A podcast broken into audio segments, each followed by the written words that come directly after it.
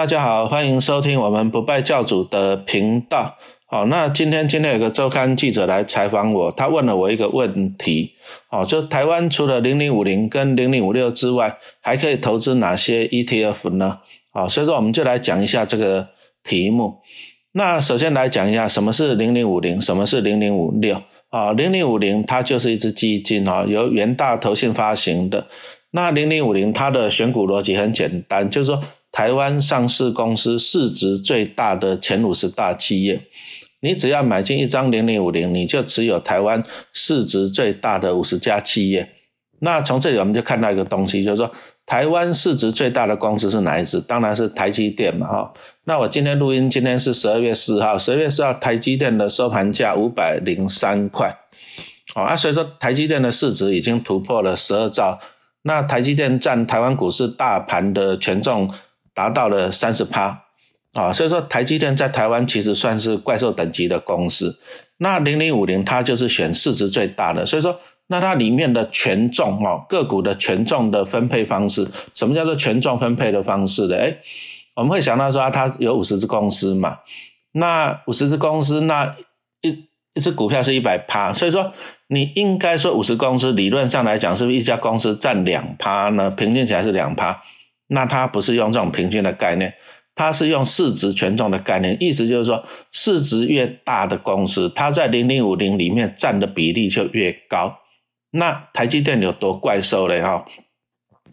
请问你，你觉得红海这只股票大不大？这个是公司大不大？市值大不大？红海已经是很大很大的公司了，红海的市值超过一兆新台币，啊，非常大的公司啊，但是呢？台积电超过十二兆，十二兆对一兆哦，所以说在台积电的面前，其实红海都还是小弟弟啊。其实红海已经是非常非常大的企业了哦啊，所以说零零五零这种用市值来决定权重的 ETF 就碰到一个问题了，因为它用市值做权重，一定会选到台积电，然后再就是台积电因为太怪兽等级了，所以说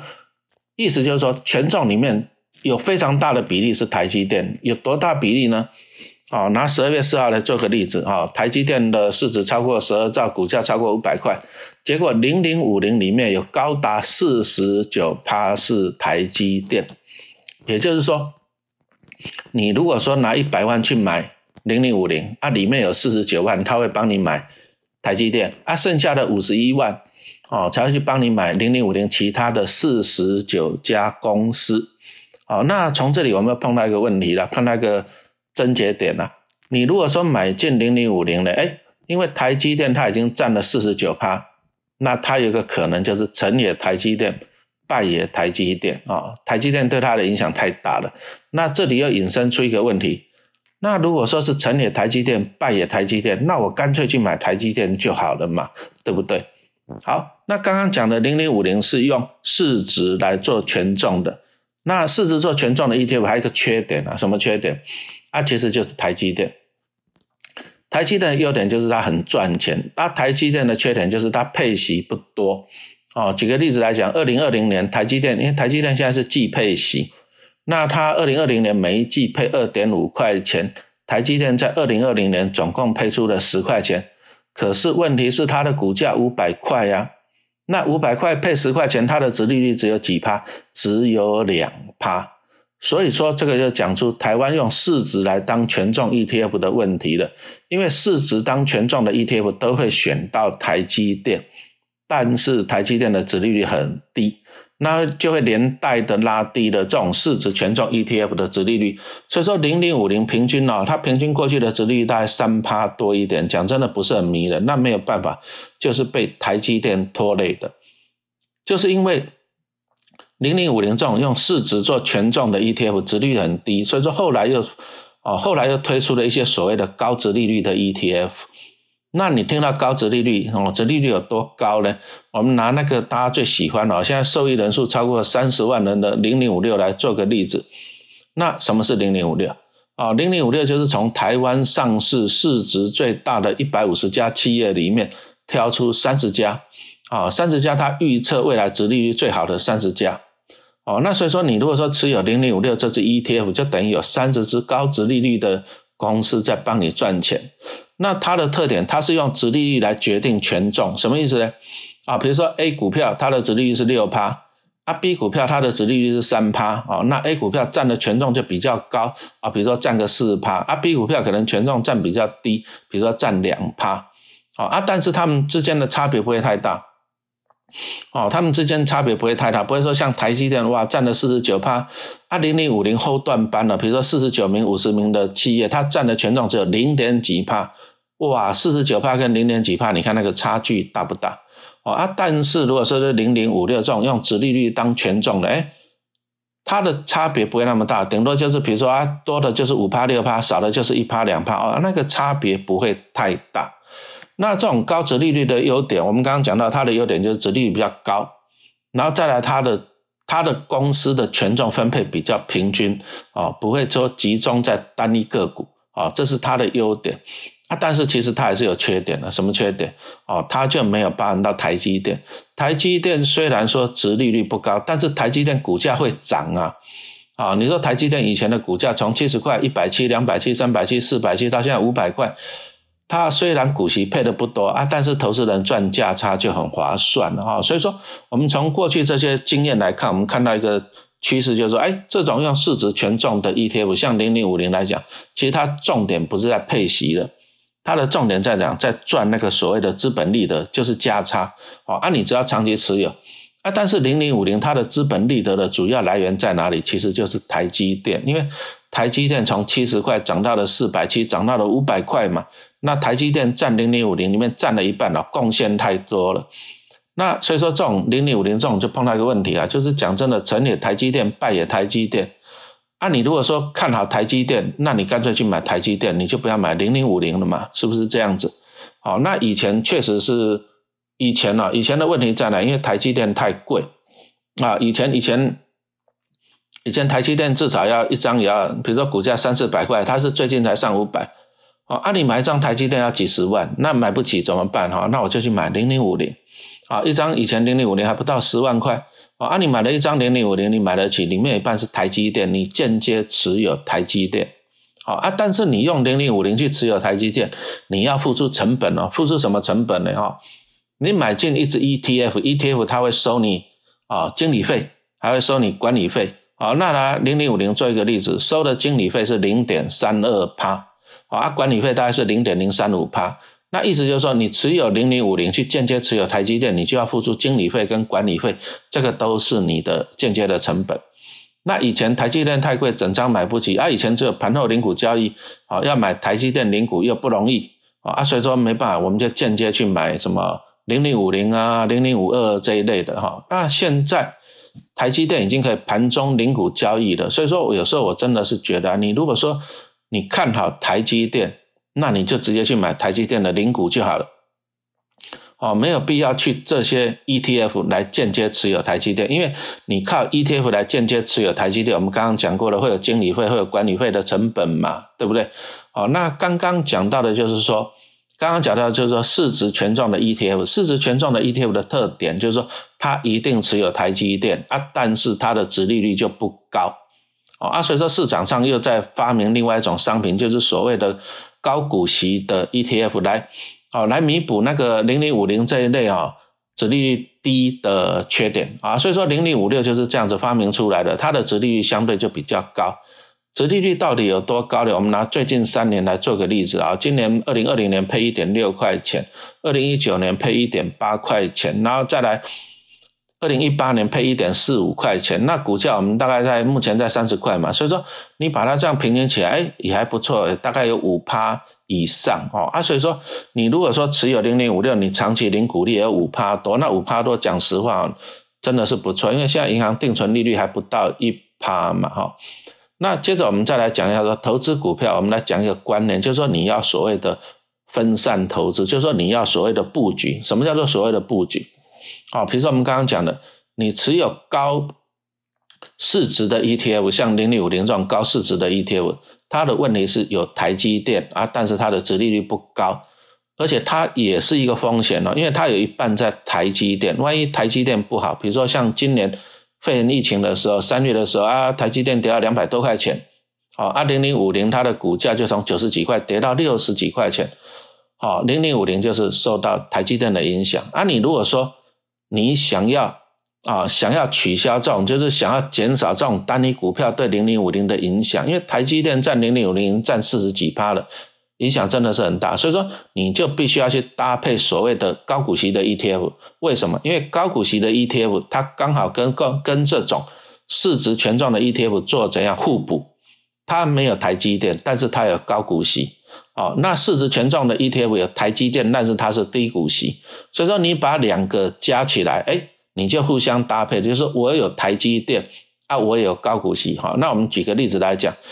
你如果说你持有零零五零，又持有零零五六，那是什么概念呢？第一个，你持有零零五零，就是持有台湾上市市值最大的五十大企业，而且你持有台积电，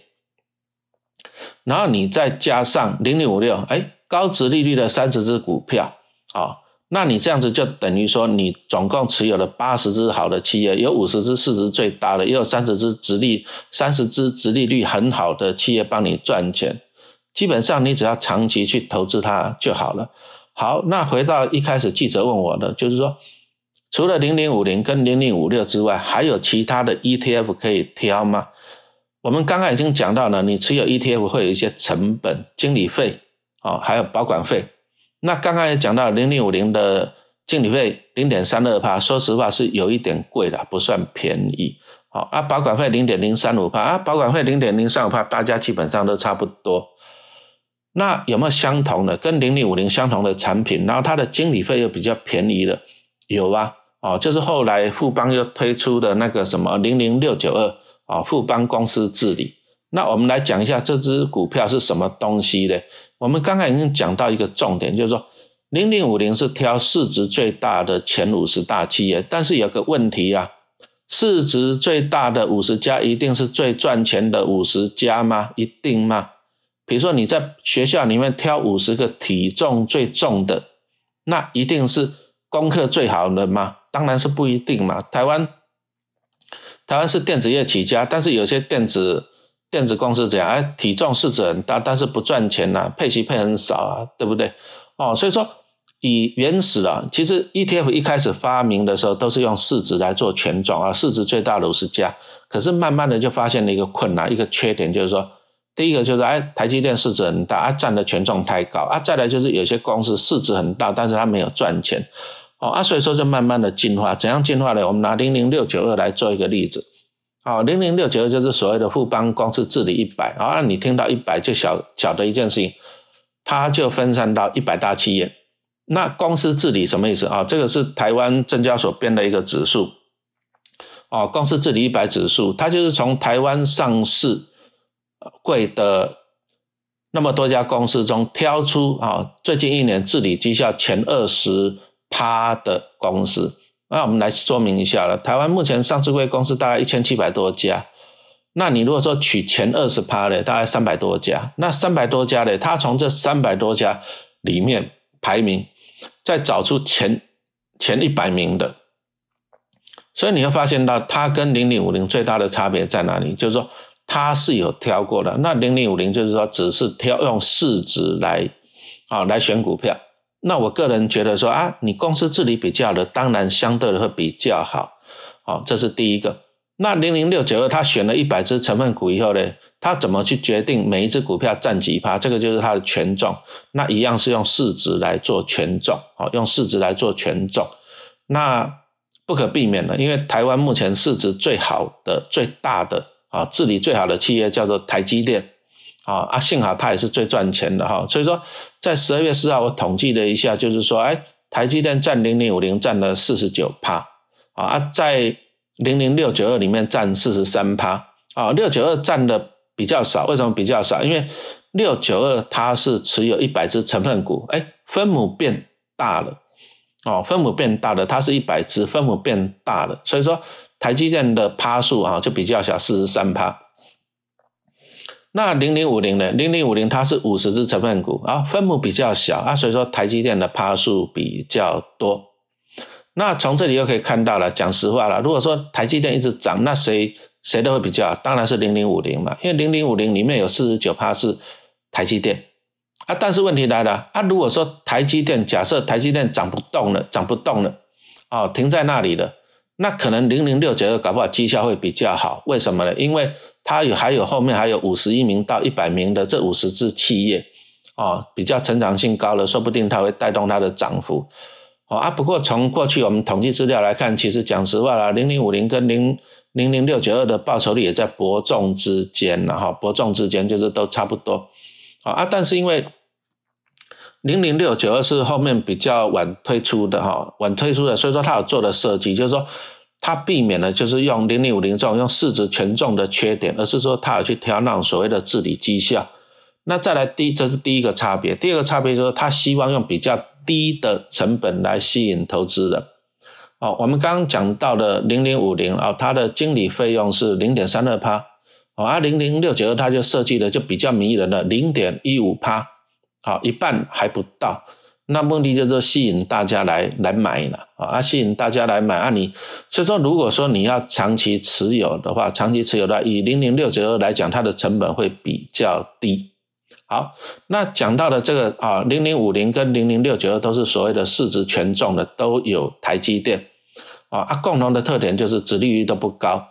那零零五零跟零零六九二，他们的共同的特点都是季配啊，讲错了，都是半年配啊，他们都是半年配一次息这样啊。刚刚讲的是市值权重的 ETF，接着我们来讲一下高值利率的 ETF。那最具代表性的就是零零五六啊，目前的受益人数是全台湾最多的，超过三十万人。啊，规模也很大，超过七百亿了。哦，国民 ETF，那有没有跟它相对应的商品？一样是高值利率，有了，就是今年那个，哦，今年暑假那个国泰推出的零零八七八哈 ESG ESG 永续的 ETF，那这次也是标榜高股息。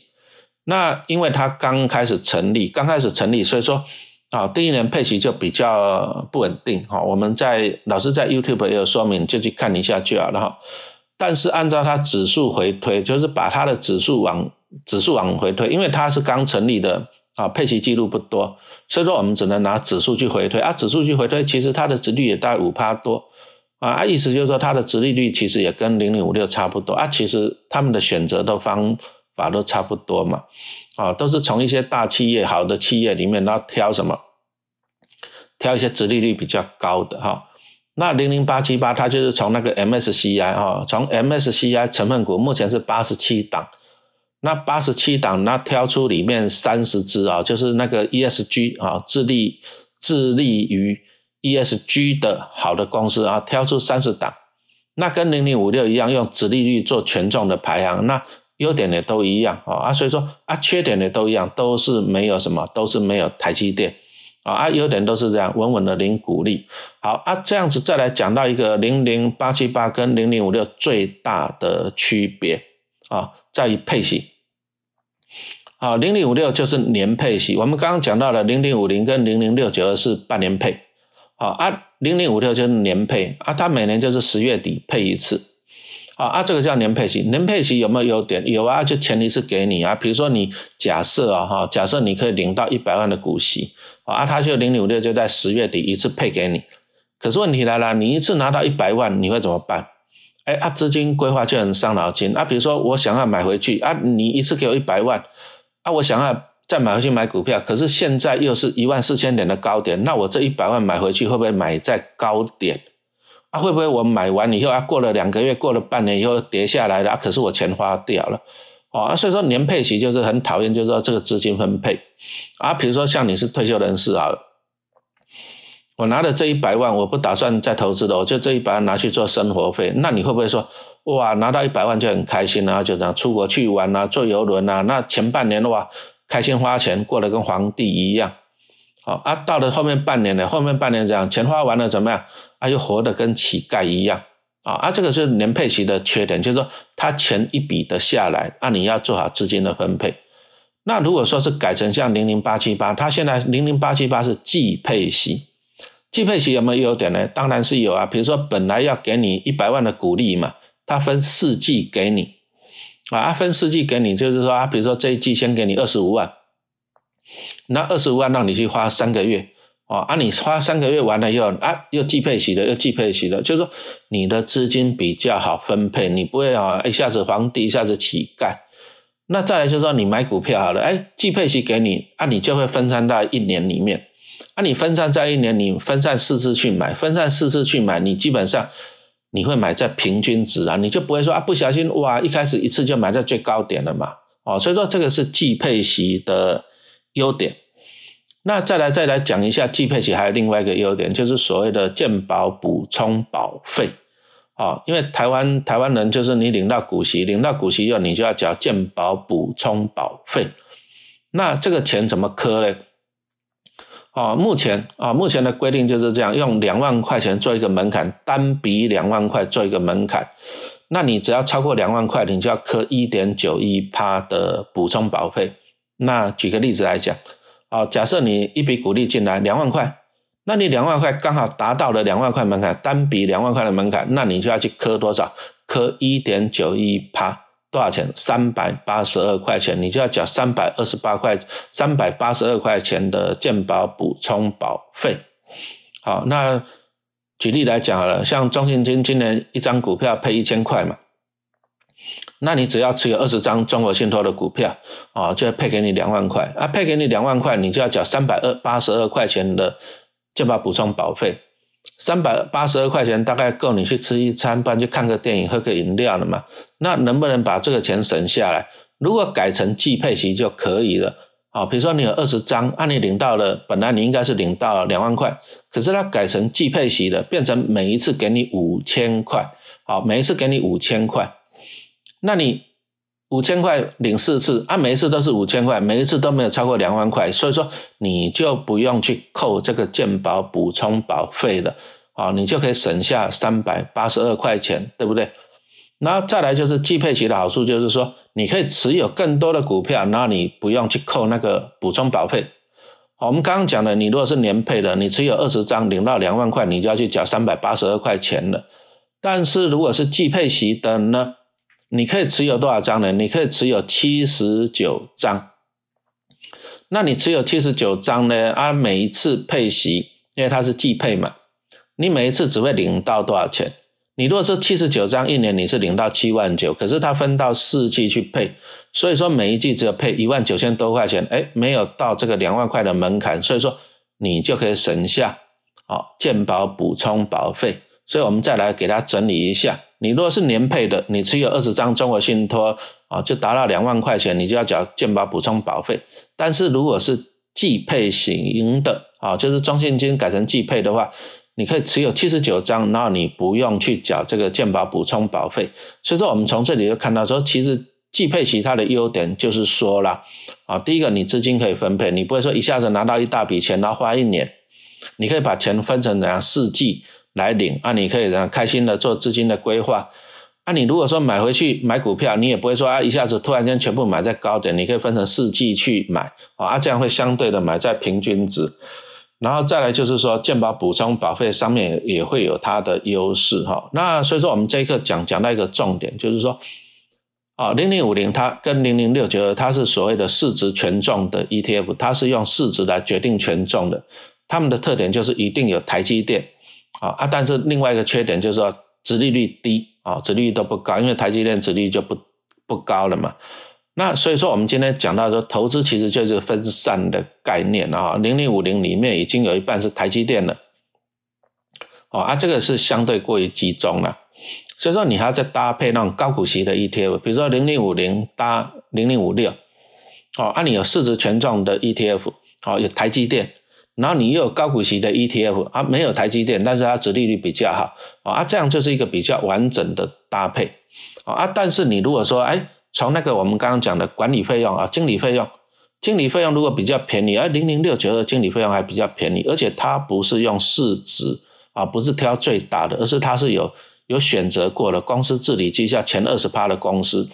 啊，零零六九，它当然它有台积电，只是趴数稍微低一点，但是它持有一百只公司，哦啊，这个也是用市值权重的啊，它的情况跟台积电跟那个零零五零差不多，都是有台积电啊，都是殖利率比较低，哦啊，所以说你再搭配一个什么高值利率的，比如说零零八七八，